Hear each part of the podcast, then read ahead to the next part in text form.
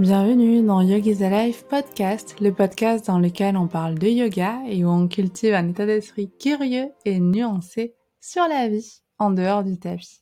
Je suis Isa, je suis prof de yoga et ergothérapeute. Aujourd'hui, je suis ravie de vous retrouver pour un sujet dont je n'ai jamais trop parlé, c'est-à-dire les réseaux sociaux et vous partager l'expérience que j'ai faite au mois d'août. Mais d'abord, un petit élément de contexte. Ça fait depuis 2017 que je partage mon activité yoga sur les réseaux sociaux. Cela fait donc 6 ans que je vous partage quasiment quotidiennement sur Instagram, soit en story, soit en post, mais aussi sur YouTube et très récemment sur le podcast, du contenu autour du yoga, autour de ma reprise d'études. J'ai toujours adoré ça, je trouve que c'est un moyen super simple de connecter, d'échanger, mais j'avais jamais vraiment pris de pause et pour être tout à fait honnête, j'avais jamais vraiment ressenti le besoin de prendre une pause. Je prenais des pauses, souvent l'été, quand il y avait un petit peu moins d'activité, ça a duré deux semaines. Ça m'était arrivé plusieurs fois pendant les études, notamment pendant les partiels de couper court, mais ça durait jamais vraiment très longtemps. Et là, avec les trois années d'études que j'ai passées qui ont été hyper intenses, la reprise du travail, d'un travail salarié en prenant mon premier poste comme ergothérapeute, je pense que j'avais sous-estimé l'énergie que ça allait me demander. En plus de ça, j'ai à cœur de vous proposer, notamment sur mon espace abonné, les Yogi Disa, du contenu que j'essaie de faire de façon sérieuse, approfondie. Et donc tout ça demande du temps. Et je me suis vite rendu compte que ma relation avec Instagram avait légèrement changé et elle était un peu plus chronophage. Peut-être un peu moins saine aussi. Donc je me suis dit, il est temps de prendre une pause et d'oser prendre un mois de pause. Alors pour quelqu'un qui dépend avec mon activité yoga que j'ai quasiment tout euh, mis en ligne, ça peut faire peur. Et moi, ça m'a fait peur, mais au final, je me rends compte aujourd'hui que ce mois a été extrêmement productif. Et je me suis dit que c'était l'occasion de vous en parler, mais pas que de rester sur mon expérience personnelle. J'ai vraiment envie qu'on explore ensemble quel impact peuvent avoir les réseaux sociaux sur notre liberté de penser, sur notre libre arbitre, en vous parlant notamment de l'expérience de 1000 grammes. Et si vous voyez pas encore le lien, vous inquiétez pas, on y viendra. Et à la fin, vous savez que dans les podcasts, j'aime bien avoir une dernière partie un peu plus concrète, où là, je vous partage 10 pratiques qui, selon moi, nous permettent d'avoir une relation plus apaisée. J'ai même osé employer le mot plus saine avec les réseaux sociaux et plus particulièrement Instagram. Si ce programme vous intéresse et si plus généralement vous aimez bien le podcast, n'oubliez pas de le partager, de le noter, de simplement indiquer que vous l'aimez ou de me laisser un petit mot, vous ne vous rendez pas compte, mais ça peut faire une grande différence. Et si vous n'êtes pas encore abonné, eh bien je vous invite sans plus attendre à le faire.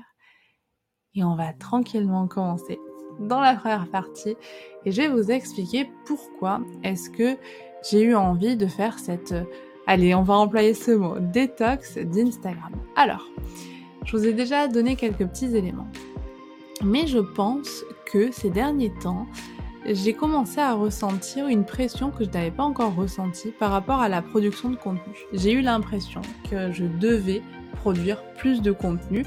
Je précise bien que c'est une pression que je me suis mise toute seule. Hein. Je pense que c'est important aussi d'être lucide vis-à-vis de ça. Mais je sais pas pourquoi, je, pense qu'aussi Instagram a ce côté où euh, c'est pas un moteur de recherche en fait. C'est-à-dire que tout ce qu'on crée disparaît je trouve que la temporalité est extrêmement pénible. Et de base, c'est pas forcément cette plateforme que j'apprécie le plus. Par exemple, Pinterest, je trouve que c'est beaucoup plus intéressant parce qu'on peut plus facilement chercher les choses. Mais Instagram, là où c'est quand même un petit peu euh, mon chouchou, mon coup de cœur, c'est que je trouve que c'est super simple pour garder contact avec les gens, pour garder contact avec mes élèves, qu'ils soient euh, physiques ou virtuels, pour garder contact avec mes amis, pour contacter des personnes qui font la même chose que nous par rapport, par exemple, au podcast ou quoi. En fait, c'est un petit peu... je trouve que ça tisse un petit peu le lien social. Je sais pas si vous voyez ce que je veux dire. Et en même temps, c'est une application, on le sait, qui est quand même très particulière. Et là où j'ai commencé à être un petit peu gênée, c'est que j'ai commencé à avoir un contenu que je trouvais de plus en plus uniforme. Vous savez, avec l'algorithme et pas que, en fait, on nous propose des choses qui nous intéressent, on nous propose des choses euh, dont on a déjà parlé ou qu'on a déjà cherché. Et en fait, on se crée un petit monde fait uniquement de nos centres d'intérêt. Je pense que c'est arrivé au moment où, avec euh, mon mémoire, par exemple, je me rendais compte de l'importance d'avoir un esprit critique. On nous inciter aussi beaucoup à avoir un esprit critique par rapport à ce qu'on lisait, à nous pousser dans la réflexion, à essayer euh, de, réfléchir par rapport à des choses qui pouvaient nous paraître euh, intéressantes ou bénéfiques. Ok, mais pourquoi ça pourrait ne pas l'être? Et moi, je me souviens d'une, au moment où on préparait notre soutenance, où mon thème mathématique, c'était par rapport au rôle des ergothérapeutes auprès des soignants. Comment on pouvait accompagner finalement les équipes soignantes à hum, moins souffrir au travail. Clairement, on parle de souffrance au travail. En tout cas, à avoir hum, plus d'engagement dans leur activité au quotidien. Et il y a une formation qu'on a fait, en plus la formation PRAP, prévention des risques liés à l'activité physique, super intéressante. Et les ergothérapeutes que j'avais hum, interrogés dans mon groupe avaient dit que c'était quelque chose qui était très intéressant pour eux.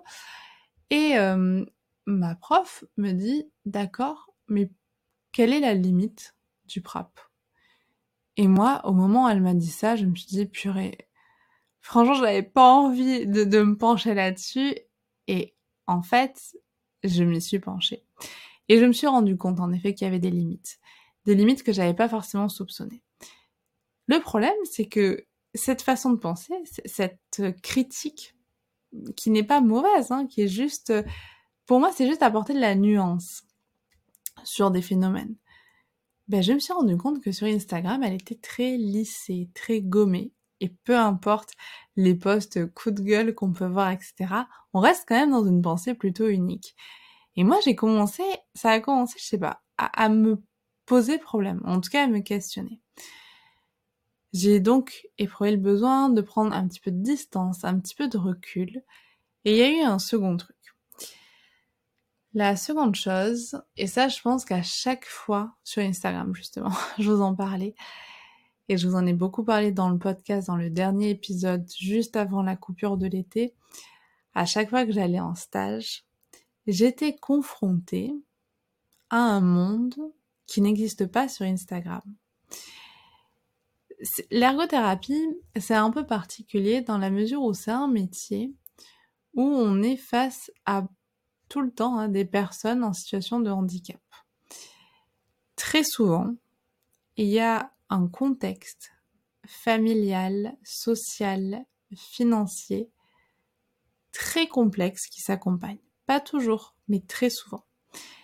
Et en fait, parfois, devant la complexité de situation ou devant l'injustice de certaines situations, et, j'emploie ce mot euh, en, le pesant bien, hein, on peut se retrouver totalement désemparé. Et moi, il y a eu des moments où je me suis trouvée dans des situations d'impuissance, d'énervement, de colère énormes.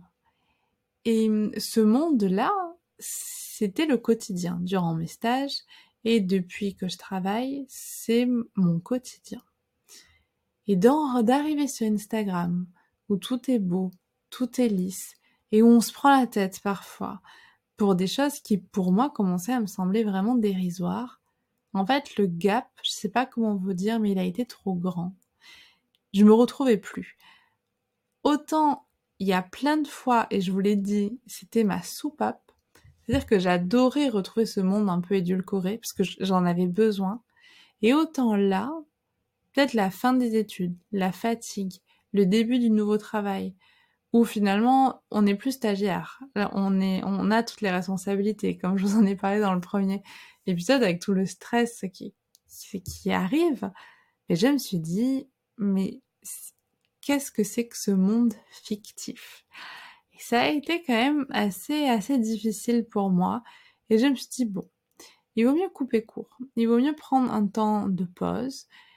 Et notamment aussi par rapport à ce que j'ai envie de vous partager et notamment à cette, à ce podcast que je suis en train de faire. C'est la fin de semaine. C'est le soir. J'ai passé une semaine intense au travail. Eh ben, j'ai quand même envie de me poser avec vous pour parler de tout ça. Et j'y trouve plus de, de bonheur finalement que de créer du contenu hyper court, hyper rapide, qui va être consommé, oublié, qui va être liké par habitude et pas parce qu'il y a vraiment un réel, une réelle envie derrière. Encore une fois, Instagram, c'est un bon moyen de communication, mais il a quand même de gros défauts et notamment il est très addictif et il nous prend énormément de temps. Je sais pas si vous serez d'accord avec moi là-dessus, mais je trouve qu'il est très très très chronophage. Après avoir pris cette décision de couper Instagram, j'ai donc passé un mois loin d'Instagram. Attention cependant, j'y passais tout le temps un petit coup d'œil. Pas toutes les semaines, mais régulièrement pour voir un petit peu, peut-être plus que deux fois par semaine par exemple, deux, trois fois par semaine pour voir mes messages privés, pour voir s'il n'y avait pas voilà, quelque chose que j'aurais loupé et qui était important. J'avais toujours mon espace abonné, enfin voilà, il n'y avait rien qui, changeait finalement dans mon activité euh, de, de, prof de yoga en ligne, donc il fallait quand même que je sois un petit peu attentif. Mais sinon, je ne consommais plus. Et donc durant ce mois, ben, je me suis rendu compte que j'avais plus de temps du coup pour créer du contenu, plus de temps aussi pour faire d'autres choses. J'ai repris la lecture alors que j'arrivais plus à lire. C'est-à-dire que je me suis rendu compte que le fait d'avoir des petits moments de concentration, vu que ça va très très vite sur Instagram, je pense que TikTok c'est pire. J'ai pas TikTok, mais pour les personnes qui l'ont, vous, vous me direz ce que vous en pensez. Mais j'avais vraiment du mal à me concentrer. La lecture a un temps long et j'avais plus l'habitude. Et donc ça, ça a mis du temps, voilà, de revenir, de redevenir une habitude, de recréer de nouvelles habitudes, de recréer des nouvelles routines aussi. Par rapport à mon conjoint aussi, on a du coup plus échangé, on avait plus de temps vu que j'avais moins de temps sur les réseaux sociaux. Et lors d'une de nos discussions, je sais pas comment on en est arrivé là, mais je lui ai reparlé d'un documentaire que qu'on avait vu en première année d'ergothérapie on avait des cours de euh, sociaux et de psycho. Et durant ces cours, on a vu un documentaire sur l'expérience de Milgram. Alors, un tout petit peu de contexte. Si vous ne connaissez pas, ou pour un petit rappel, Stanley Milgram, il est né en 1933, il est mort en 1984, c'est un psychologue. Il a été très célèbre justement pour cette fameuse expérience sur l'obéissance qui a été publié en 1963. C'est quand même un contexte particulier, c'est-à-dire qu'on est juste après la Seconde Guerre mondiale. Il permet justement d'évaluer l'autorité et la soumission. Le but de cette expérience était d'essayer de comprendre ce qui a pu mener des personnes ordinaires à tuer ou à torturer sur ordre hiérarchique pendant le nazisme. Je sais pas vous, mais moi, ça a toujours été une grande question. C'est-à-dire que je me suis très, très, très souvent posé la question quand on apprenait euh, à l'école la Seconde Guerre mondiale, etc. Je me disais, mais comment Comment est-ce que ça a pu arriver? Je ne peux pas croire qu'il y ait des personnes qui vraiment, euh, du jour au lendemain, deviennent des bourreaux. je me dis, il y a toujours un contexte qui fait que. Et hum, j'ai eu une expérience un peu particulière, c'est-à-dire que euh, j'ai vécu un an en Allemagne, euh, on est allé euh, à Berlin, et, et c'est vrai que durant ce voyage scolaire, à chaque fois, je me posais tout le temps les mêmes questions, mais comment est-ce que c'est possible? Comment est-ce que c'est possible? Donc du coup, j'avais quand même, comment dire, ces questions un petit peu dans la peau. Et je me souviens d'une fois, quand j'étais dans l'administration, je venais de rentrer dans l'administration, et c'est une expérience qui m'a totalement je, dirais traumatisée. En fait, c'est pas une expérience qui m'a traumatisée. C'est une expérience qui m'a permis de comprendre comment est-ce qu'on pouvait être obéissant. C'est-à-dire pourquoi est-ce que certains systèmes nous rendaient obéissants. J'étais euh, dans, du coup, dans la fonction publique, donc fonctionnaire. J'ai été euh, catégorisée pour les personnes à qui ça parle. Il y a trois catégories, en gros catégorie C, catégorie B et catégorie A. Et une fois dans le service, il y a eu une perte d'un document. Le problème, c'est que le document perdu appartenait à une personne qui apparemment était un peu connue au niveau politique ou quoi. Jamais su pourquoi, mais en gros, il avait une place un peu importante. Et on a dû, en tout cas mon collègue, catégorie C comme moi, a dû faire une lettre d'excuse et totalement clôturer le dossier comme si rien ne s'était passé. Sauf que ça aurait pu passer, c'est-à-dire que j'aurais pu ne pas être interpellée par cette histoire. Le problème, c'est que la semaine d'avant, il était arrivé exactement la même chose, sauf que la personne n'était pas connue, sauf que la personne avait un nom à connotation étrangère, et là, on n'avait vraiment pas été très sympa avec cette personne.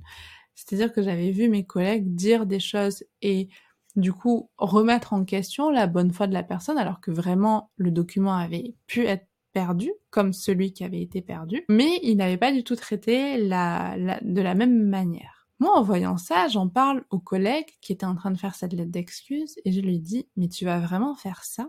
Et là, il me dit, écoute, on est catégorisé, on nous demande pas de réfléchir. Donc on exécute et c'est tout naïvement, quand j'ai vu ça, je me suis dit, bah, c'est pas possible, j'ai passé, je vais tout faire, j'étais en train de préparer les concours pour l'autre catégorie, je me suis dit, bah, je vais tout faire pour changer. Le problème, c'est que je me suis vite rendu compte que finalement, cette façon d'obéir aveuglément à un ordre qui est stupide et qui n'a aucun fondement, se répétait. C'est répété, et ça, je l'ai vu jusqu'au moment où j'ai parlé de l'administration. Mais revenons à l'expérience de 1000 grammes. Alors pourquoi des gens décident d'obéir à des ordres qui ne font pas sens, qui parfois ne sont pas en lien avec leurs valeurs, c'était toujours incompréhensible, mais je commençais à me dire que c'était quelque chose qu'on retrouvait assez régulièrement. Milgram a décidé de pousser le raisonnement en testant. Il a pris trois personnes. Il a pris un volontaire qui accepte de participer à une expérience psychologique sur la mémoire. On sait tout ce qu'on lui dit. Il est accueilli par deux scientifiques. Un prénommé Bob, qui paraît plutôt sympathique, et l'autre plutôt froid et rigide. Bob est installé dans une pièce différente de celle où le volontaire est. Il est attaché sur une chaise et il est connecté à un dispositif d'électrochoc. Toute l'installation, par contre, est faite sous les yeux du volontaire. L'expérience commence avec la lecture d'un questionnaire à Bob par le volontaire. Ce dernier doit ensuite lui affliger un courant électrique à chaque mauvaise réponse. Plus les réponses sont incorrectes, et plus les courants électriques sont forts. Bien sûr, Bob est un acteur, il ne reçoit aucun choc électrique, mais le volontaire ne le sait pas. Pour Milgram, l'objectif de l'expérience est donc de découvrir jusqu'à quel point un individu peut pousser la docilité dans une situation concrète et mesurable où il reçoit l'ordre d'infliger un châtiment de plus en plus sévère à une victime qui proteste énergiquement. À quel instant précis le sujet refusera-t-il d'obéir à l'expérimentateur? Cette expérience, elle est intéressante sur plusieurs points. Elle interroge la liberté des êtres humains. Elle nous incite à nous demander l'être humain est-il capable de s'opposer à des ordres dont l'exécution met en danger autrui? Est-il capable de résister à une autorité qu'il considère comme légitime? Le libre arbitre est-il efficace contre la pression sociale qui s'exerce sur l'individu? L'expérience de Milgram va répondre négativement à ces questions. En tout cas, statistiquement, 65% des individus testés par Milgram sont allés jusqu'à administrer des voltages potentiellement mortels. Ce résultat a profondément surpris Milgram. Milgram s'attendait à ce que le pourcentage soit faible. Le psychologue écrit alors que ce qui se révèle surprenant, c'est de constater jusqu'où peut aller la soumission d'un individu ordinaire aux injonctions de l'expérimentateur. À vrai dire, les résultats de l'expérience sont à la fois inattendus et inquiétants, même si l'on tient compte du fait que beaucoup de sujets éprouvent un stress considérable et que certains protestent auprès de l'expérimentateur, il n'en demeure pas moins qu'une proportion importante d'entre eux continue jusqu'au niveau du choc le plus élevé du simulateur. Le concept que Milgram forge alors pour expliquer le comportement des moniteurs obéissants est celui d'état agentique. Cet état se met en place chez le sujet considéré à partir du contexte. Par exemple, dans l'expérience de Milgram, l'autorité est physiquement à côté du volontaire chargé d'envoyer des charges et elle donne des ordres brefs et directement attendus. Par exemple, continuez s'il vous plaît.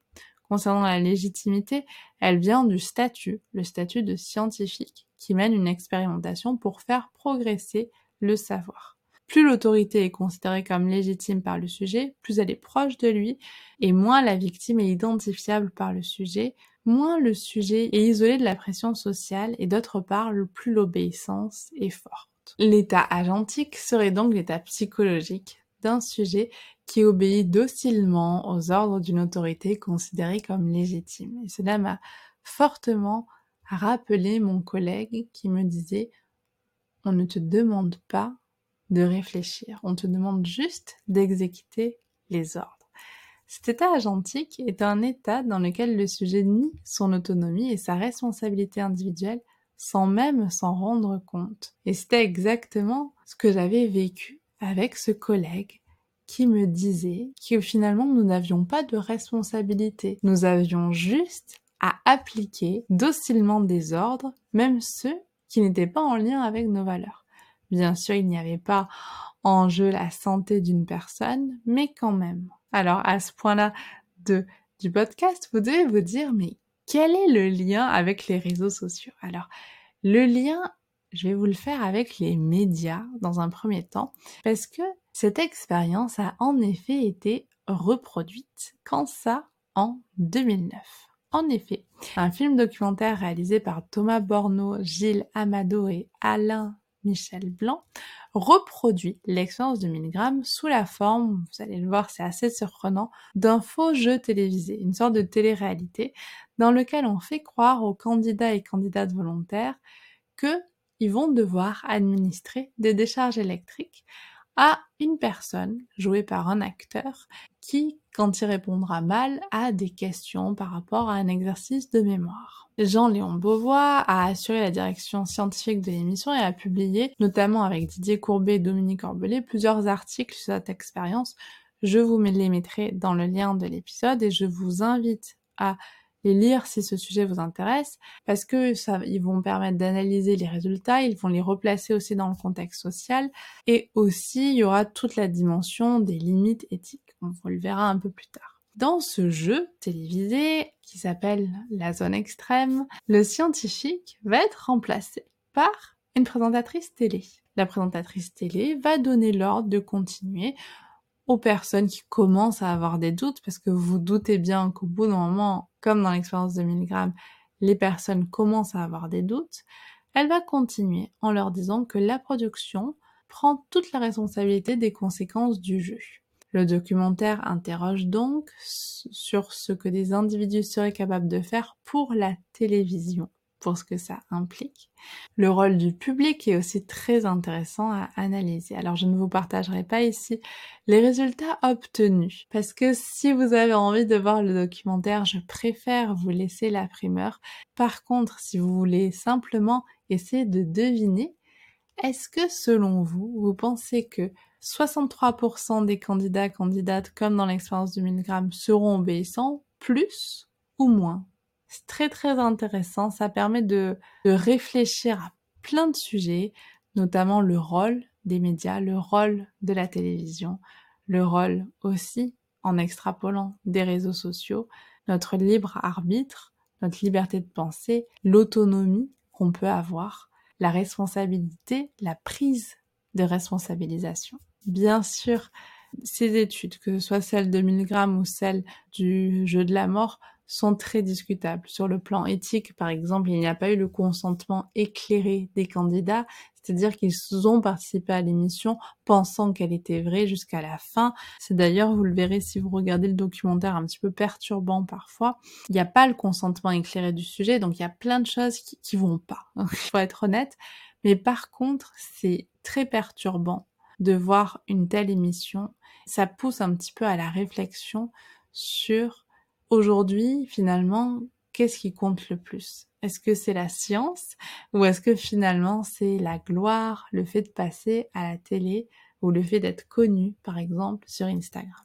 Et si j'avais envie de vous reparler de ce documentaire en vous parlant de cette détox des réseaux sociaux, c'est premièrement parce que j'ai eu envie de le revoir pendant cette période et aussi parce que finalement Instagram, sans même nous en rendre compte, peut peut-être nous enlever un petit peu une certaine liberté de penser ou un certain esprit critique. Et donc dans cette dernière partie de l'épisode, j'avais envie qu'on réfléchisse ensemble à 10 pratiques pour une utilisation un peu plus raisonnée des réseaux sociaux. C'est vrai que le tableau que j'ai dressé est un petit peu sombre, mais au final les réseaux sociaux, qu'est-ce qu'ils permettent? Ils permettent de nous connecter, ils permettent de nous exprimer, ils permettent de rester informés, ils permettent de garder contact, mais pour autant, c'est important d'arriver à les utiliser, à les gérer de façon à préserver sa santé mentale et de façon aussi à préserver son esprit critique. Je pense qu'on est dans une époque où c'est extrêmement facile d'être manipulé par les médias, d'être manipulé par les réseaux sociaux, et c'est très important de revenir à hum, une pratique utile de ces réseaux sociaux. La première chose que j'avais envie de vous partager, c'est de définir nos objectifs.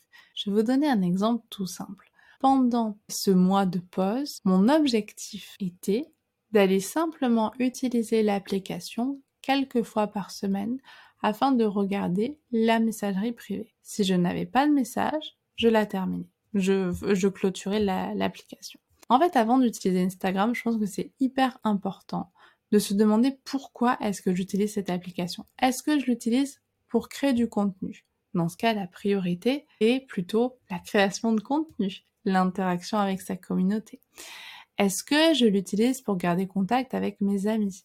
Dans ce cas, la priorité, ça va plutôt être d'échanger, de regarder ce que nos amis ont posté, de répondre à nos messages privés. Est-ce que ça va être simplement de me divertir? Dans ce cas, on peut utiliser l'application pour nous divertir, passer un bon moment. Donc dès qu'on sent des sentiments un petit peu négatifs, peut-être qu'il est temps de clôturer l'application.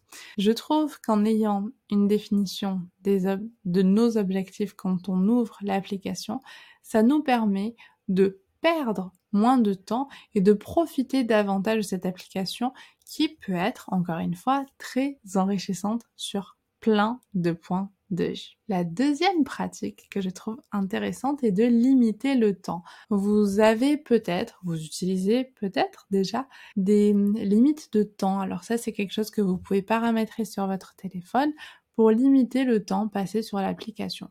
Vous pouvez aussi tout simplement utiliser le timer de votre téléphone pour qu'il y ait une alarme qui sonne au bout de par exemple 20 minutes, une demi-heure que vous avez choisi de consacrer à votre application. Pourquoi? C'est parce qu'en fait, cette application est tellement addictive que le temps file à une vitesse incroyable.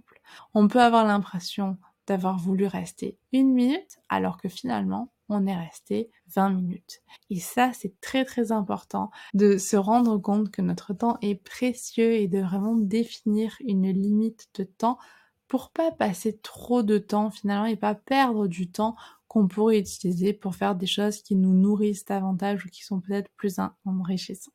La troisième pratique, et ça c'est quelque chose que j'applique depuis très longtemps et vraiment je ne pense pas qu'un jour je reviendrai en arrière, c'est celle de désactiver les notifications.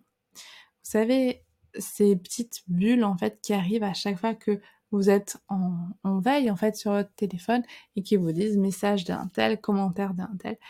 Je trouve que ça peut déjà être hyper stressant et en fait ça oblige à répondre tout de suite.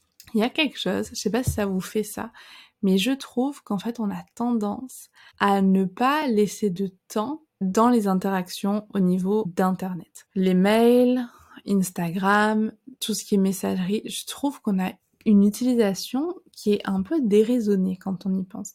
La dernière fois, je réfléchissais, je me dis, mais avant, quand on écrivait une lettre, en fait, le temps que la réponse arrive à l'autre personne, déjà le temps d'écrire, c'était la galère en fait. Le temps d'aller chercher un timbre. En fait, il y avait tout un cheminement qui était très long, mais qui, qui faisait que, en fait, on pouvait vivre quelques jours sans avoir la réponse. Et j'arrive pas à me dire qu'on est arrivé dans une société où en quelques années, on est passé de oui, on peut attendre parfois une semaine avant d'avoir une réponse, voire plus, à mais si on n'a pas répondu dans cinq minutes, il y a un problème. Et c'est très très très particulier. Et je trouve que les notifications, c'est ultra anxiogène parce qu'en fait, on a l'impression qu'on doit être joignable tout le temps. On doit répondre tout le temps. Et hum, je pense que même parfois, ça peut être euh, source de, de gros, grosses problématiques de stress, d'anxiété. Donc, désactiver les notifications, en fait, ça va rien changer en termes de d'utilisation. Vous n'allez pas louper plus de choses. Moi, les seules notifications que j'ai laissées, c'est mes, notifications WhatsApp, de téléphone, et si on m'a appelé ou quoi.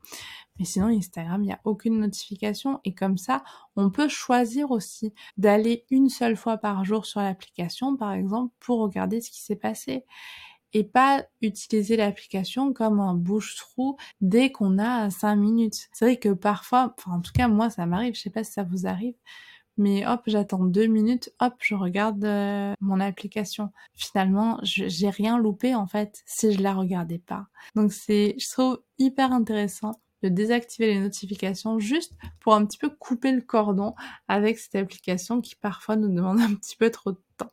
La quatrième pratique est de faire le tri dans ses abonnements. Je pense que c'est très important de garder cette application propre. Propre au sens où c'est des, personnes avec lesquelles on a envie d'interagir et c'est des personnes où on a envie d'avoir de leurs nouvelles ou de voir un petit peu ce qui se passe dans leur vie.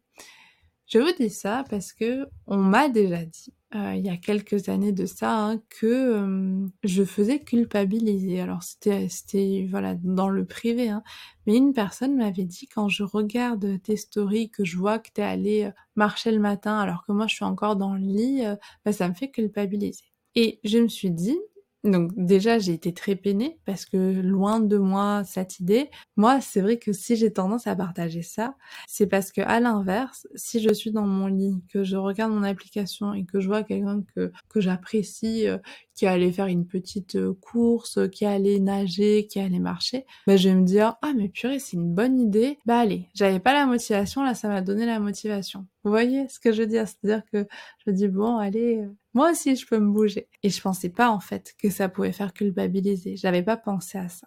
Et je me suis dit, et j'en avais parlé à cette personne, et j'avais dit, bah, peut-être dans ce cas, parce que moi je vais continuer à partager ça parce que je pense que ça peut être utile.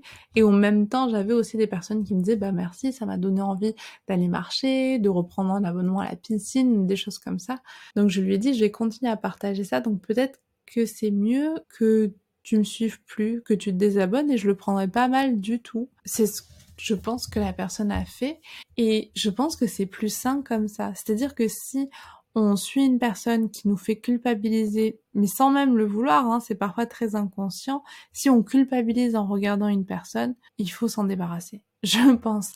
Et l'avantage d'Instagram, c'est euh, on peut bloquer des gens, on peut arrêter de suivre sans normalement que ça fasse des drames. Alors si ça fait des drames, on essaie d'être un petit peu diplomate, on peut dire tout simplement ne le prends pas mal, je me désabonne parce que voilà, j'ai envie d'être un peu plus minimaliste dans les personnes que je suis et du coup, ça me prend trop de temps d'avoir je sais pas 1000 personnes à suivre. Je pense que faire le tri dans ses abonnements sur les réseaux, je pense que c'est un peu la même chose que quand on fait le nettoyage de printemps. Vous voyez ce que je veux dire? C'est-à-dire qu'on est dans quelque chose qui nous allège et qui nous donne un environnement plus inspirant et plus positif. Je pense que c'est très important de garder ce réseau social le plus inspirant et positif possible. La quatrième pratique est un petit peu dans cet état d'esprit, c'est de pratiquer plutôt la modération. Ça va être tant dans la consommation que dans la création, de finalement être sur quelque chose qui nous convienne. C'est-à-dire on n'en fait pas trop, on partage on partage ce qui nous paraît le plus logique et on consomme en essayant de pas être dans des excès, c'est-à-dire de réussir à avoir des interactions qui nous font plaisir, etc., mais sans que ça devienne finalement une activité qui nous prend euh, beaucoup plus de temps que certaines autres activités du quotidien. Je pense que c'est important aussi d'analyser un petit peu sa consommation des réseaux sociaux par rapport à sa journée et au moment qu'on passe dans nos autres activités pour voir un petit peu s'il n'y a pas un petit décalage, un petit, un petit déséquilibre. La sixième pratique, très importante, très intéressante, est de comprendre qu'il y a la réalité et la fiction. J'aime beaucoup les posts Instagram versus réalité parce que c'est exactement ça. C'est-à-dire que parfois, on regarde des photos Instagram et on est dans un rêve euh, incroyable. Tout est beau, tout est lisse, mais ça ne reste qu'une version très édulcorée de la réalité. Et hum, c'est bien aussi. Moi, moi, je trouve pas, enfin, je pense pas que qu'il faille tout montrer, qu'il faille montrer. Je, je le montre hein, parfois les moments où j'ai été en galère, les moments où j'ai pleuré. J'ai fait une petite vidéo où je les ai intégrés et je sais au, moment où, où j'ai filmé, ça peut être, euh, on peut se dire mais pourquoi elle a fait ça, c'est un peu du voyeurisme. Pour moi c'était aussi important parce que finalement, si j'avais montré à la fin de mes études que euh, ben voilà j'ai le diplôme, c'était super ces trois ans, ouais c'était super, mais j'en ai bavé et comme là, la reprise euh, du d'un travail salarié, la prise d'un nouveau poste, débuter euh, à 34 ans un nouveau métier, ben on se prend une grande claque en fait. Et c'est important d'en parler. Je pense que c'est hyper important d'en parler parce que sinon, si on voit que les côtés ultra positifs, etc., on se rend pas compte. Mais je pense que c'est important aussi de comprendre que cette application est faite pour enjoliver les choses. Et bah, c'est ok en fait. Mais juste comprendre aussi qu'on est dans, dans un petit monde un peu parallèle. La septième pratique est, je pense, très importante dans les relations humaines, c'est de toujours privilégier l'authenticité dans les relations. L'authenticité, ça peut aussi se faire sur nos relations qu'on a en ligne, ça peut aussi se faire sur des relations qu'on a grâce à ces réseaux sociaux, mais ça peut aussi se faire en dehors de ces applications. Je pense que dans les relations humaines, ce qui est intéressant, c'est d'approfondir, c'est de comprendre la personne, c'est d'arriver à tisser finalement un réseau qui nous permet malgré les difficultés, même si on n'arrive pas à rester en contact tout le temps, mais quand on se voit, on sait qu'on peut se faire confiance. Je pense que Instagram peut aussi proposer ça, mais ça nécessite quand même d'avoir un certain engagement avec les personnes avec lesquelles on interagit, une certaine aussi euh, confiance avec les personnes avec lesquelles on interagit.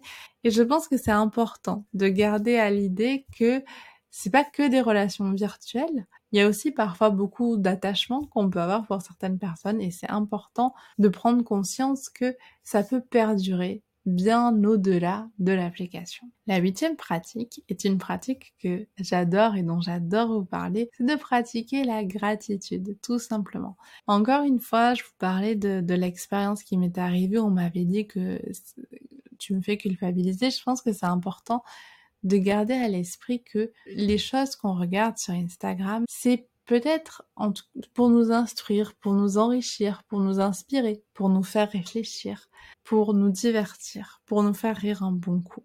Je pense que c'est important de cultiver ces sentiments-là et dès qu'on ressent un petit peu de culpabilité, de jalousie, de frustration, bah, les mettre un petit peu à l'écart pour vraiment nous permettre de nous recharger un petit peu mentalement et de nous rendre compte qu'il y a plein de choses qui peuvent être super euh, chouettes sur ce réseau social, mais qu'on n'est pas obligé de se polluer l'esprit avec des choses qui nous font du mal.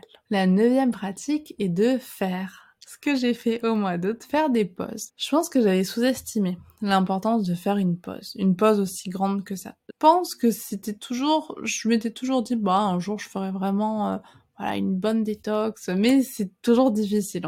franchement, c'était difficile pour moi de lâcher. Je me suis dit, mais quand même, un mois, un mois. Et à la fin, c'était un peu long, euh, je dois être tout à fait honnête. Mais c'était important. C'était important pour plein de choses. Ça m'a permis de me remettre à jour sur plein de trucs. Ça m'a permis de prendre du temps, en fait, pour faire des choses que j'avais jamais fait jusqu'à présent. Ça, je vous en parlerai un petit peu plus tard. J'ai besoin de, mettre en place le système, mais voilà, j'ai commencé à écrire davantage, essayer d'organiser différemment, repris un bullet journal, vous vous rendez compte, c'est moi qui fais tout et tout, et je suis contente de faire ça. Mais j'aurais pas pu faire ça si j'avais continué dans cette course effrénée à toujours produire du contenu, du contenu qui est oublié aussi vite qu'il est consommé et ça, c'est un petit peu dommage, mais c'est le jeu. Et en fait, une fois qu'on accepte le jeu, ben, en fait, ça va mieux. Mais je pense que pour ça, c'est important d'avoir fait une pause, d'avoir rechargé un petit peu ses batteries et de visualiser cette application en fait de façon un peu plus détendue, un peu plus aussi équilibrée, je pense. Et la dernière pratique est de se sensibiliser aux effets des réseaux sociaux, tant par rapport à la santé mentale, par rapport à l'addiction que ça peut engendrer, leur influence sur notre bien-être, sur notre santé, l'utilisation des écrans avant de dormir. Ça, c'est quelque chose dont j'ai tellement envie de vous parler, l'importance du sommeil, de bien dormir. Personnellement, je pense que ça a changé énormément de choses dans ma vie, de mieux dormir. En tout cas, de prendre mon sommeil en main, parce que franchement, on prend de meilleures décisions. Et hum, je pense que être conscient de ce que les réseaux sociaux ont de bien, mais aussi peuvent avoir de néfaste sur notre santé, sur notre santé mentale, sur notre équilibre émotionnel et aussi sur notre liberté de penser. C'est pour ça que j'avais aussi envie d'intégrer dans ce, dans cet épisode l'excellence de 1000 grammes, cette expérience qui a été refaite avec la télé et de nous rendre pour nous rendre compte finalement de la place que les médias ont dans notre vie sans même qu'on s'en rende compte par rapport à notre autonomie, par rapport à notre capacité à prendre des décisions. C'est clair que le fait d'avoir choisi des études d'ergothérapie, on va chercher toujours le plus possible à, pousser les personnes vers l'autonomie, en tout cas à les rendre les plus autonomes possibles. C'est clair que ça biaise un petit peu ma vision. C'est clair que pour moi, c'est hyper important et c'est hyper euh, anxiogène finalement de, de voir que finalement certaines structures, certains systèmes nous empêchent, en tout cas réduisent notre capacité à avoir de l'autonomie et à prendre des décisions. Donc je pense que c'est important de se d'être sensibilisé à ces effets. Et hum, j'aimerais conclure cet épisode sur le fait que les réseaux sociaux vont vite. Ça va vite. On passe quelques secondes sur euh, les contenus qu'on regarde, on répond immédiatement. On n'a plus le temps euh, d'interagir parce qu'on se donne plus le temps ou parce que le système ne nous donne pas le temps. Et hum, j'en parlais avec mes patients, mes patients en réhabilitation respiratoire. Par rapport à leur pathologie, c'est particulier parce qu'en fait, ils sont obligés de prendre le temps. S'ils ne le prennent pas, ils sont très essoufflés, ils ont besoin de prendre une pause, leur, le cœur monte trop haut, ils sentent qu'ils ont besoin de prendre une pause. Donc en fait, dans leur vie, tout prend un peu plus de temps. La dernière fois, on parlait justement de tout ce qui était conduite, de tout ce qui était hum, difficulté parfois pour faire l'essence ou, ou, des choses qui nous nous paraissent euh, anodines parce que ça va en fait. Et hum, il nous disait parfois c'est un peu gênant euh, parce que bah voilà nous on prend un petit peu de temps bah, pour nous déplacer, pour bouger etc. Et on se fait klaxonner. Et hum, je leur ai dit que c'était pas facile de, de voilà, d'être euh, face à ça, d'être face à l'impatience des personnes. Mais je pense que c'est un rappel important. Et c'est ce qu'ils m'ont dit d'ailleurs, c'est vrai que c'est un rappel important. C'est que si les personnes klaxonnent parce qu'elles n'ont pas le temps de d'attendre juste une minute en plus, euh, que la personne fasse un créneau, que la personne prenne de l'essence, je pense que leur vie doit être bien plus compliquée au final qu'une personne qui a une pathologie. Finalement, c'est un petit peu la même chose. C'est-à-dire que je pense que le fait d'être impatient, le fait d'être toujours pressé, quitte à s'énerver, je pense que quelque part, c'est une maladie. En tout cas, c'est quelque chose qui ne va pas vers le bien-être, qui ne va pas vers l'équilibre de vie.